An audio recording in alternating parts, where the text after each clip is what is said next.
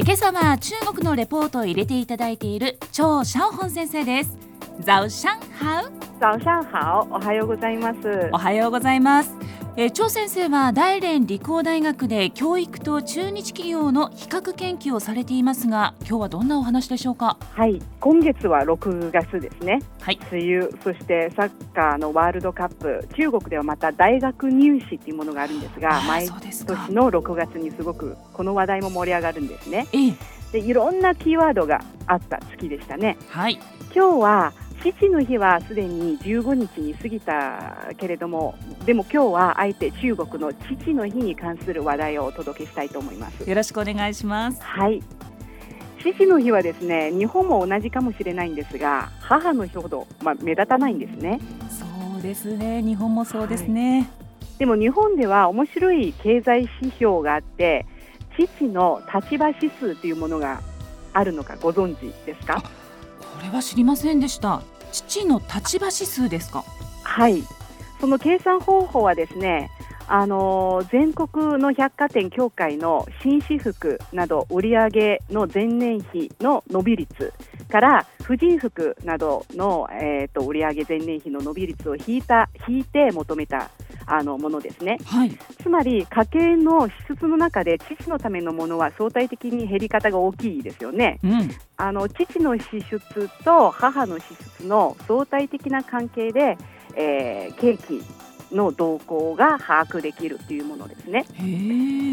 えー、と今年は日本は消費税増税の影響で父の立場指数は悪化するのではないかというような見方が強かったんですけどええでも結果を見ると予想に反して急激に上がってきているそうですね。これはお父さんには嬉しい傾向ですねそうですね。はい。あの一般にはですね、父の日は母の日ほどそれほど馴染んできていないけど、まあでも父の日の前後にですね、意識して父親のために何かをしてあげるっていうことは中国では多くなってきているような気がします。そうですかはい。父の日の基本的な過ごし方として、父親にプレゼントを送ったり、うんあるいは家に帰って父親とゆっくりした時間を過ごすなどがありますね。はい父親へのプレゼントといえば日本では何でしょう？どうでしょうねまあ着るものシャツとかあとスーツを着るお仕事だったらネクタイとかあとははいまあ野球好きなお父さんには野球観戦のチケットを送るなんていう話も聞いたことがありますけれども、はい、いいですね。中国ではですね、あのベルト、ライター、そしてひげ剃りっていうのがこのあの3品はですね定番だそうですねそう。なんですねはい。まあ父親の必要としているものあるいは欲しいものって意外とわからないですよね。難しいんですよね、はい、でも本人に聞いても欲しいものはないっていうような答えがで戻ってくるし、ええそうすると毎年何をあげるのかっていうのがすごく迷うんですね。で迷っているうちに父の日が過ぎてしまうケースが多いんですね。はいまあ日本でも同じかもしれないんですが母の日とか父の日とかその前前後になると関連する話題が多くなってきて両親あるいは親孝行について考えるきっかけにはなりますね。そうですね。現在放送中の中国のテレビの公共広告では、えーまあ、いくつか親孝行について考えさせるようなものもありますね、はい。えー私が見たいくつかの中で印象深いのは親が健在する間にまだ何回会いに行けるのかという計算をしているあの公共広告ですね。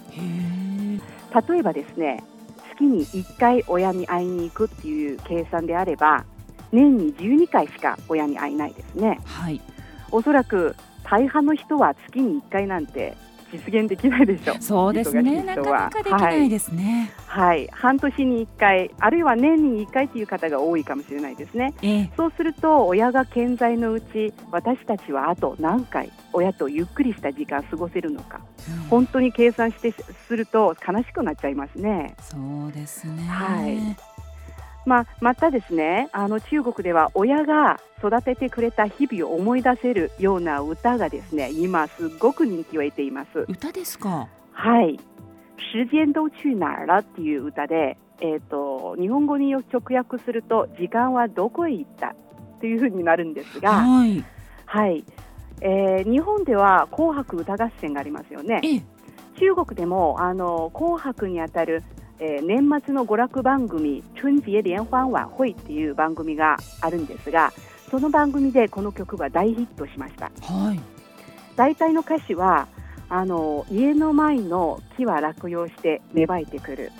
年齢の変化を意識する時間もなく年取っていって思い出はあなたの泣き声と笑顔ばかり記憶の中の小さな足と可愛らしいほっぺたあなたの成長を十分見る余裕もなく目がかすんだ。時間はどこへ行った？というような内容です。切ないですね。そうですね。まあ歌詞もそんなに目立た目立つ歌詞ではないしメロディーもですねごく普通のメロディー。と言っていいほどこの曲ですが、はい、中国ではですね本当に人気を得ています。あの私はですねこの曲を聴いた時も本当に胸が打たれてもう歌詞とそのメロディーはですね耳から離れなかったんですね。そうですかはい自分の時の自分の小さい時の思い出が蘇ってきてでまたあっという間に年老いていた両親のことについて自然に考えてしまいますね。はいまあ、また父の日を前後にしてですねあの父親に、えー、対するインタビューではどんなプレゼントが欲しいですかって聞かれるとですね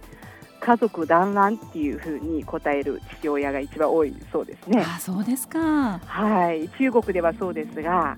あのよく働くそして会社で過ごす時間が長いっていうことでよく知られている日本人の父親たちも実は物質的なものではなくて家族団らんの時間が一番欲しいのではないかというふうに思いますがいかがでしょうか？うんそうなのかもしれないですね。そういうことをちゃんときちんと話し合ったり考えたりしないといけないですね。はい。それでは張先生今日のまとめをお願いします。はい。今日は父の日にまつわる、えー、中国での親孝行に関する話題をお届けしました。はいえー、今日の講師は大連理工大学で教育と中日企業の比較研究をされている張シャオホン先生でした。ありがとうございました。再见谢谢再见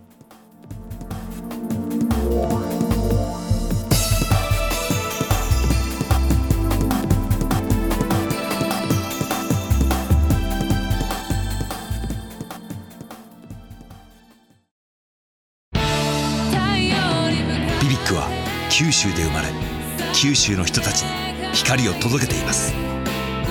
九州のお客様が光り輝くように。それが QTnet の変わらない思いです。キラキラつながる QTnet。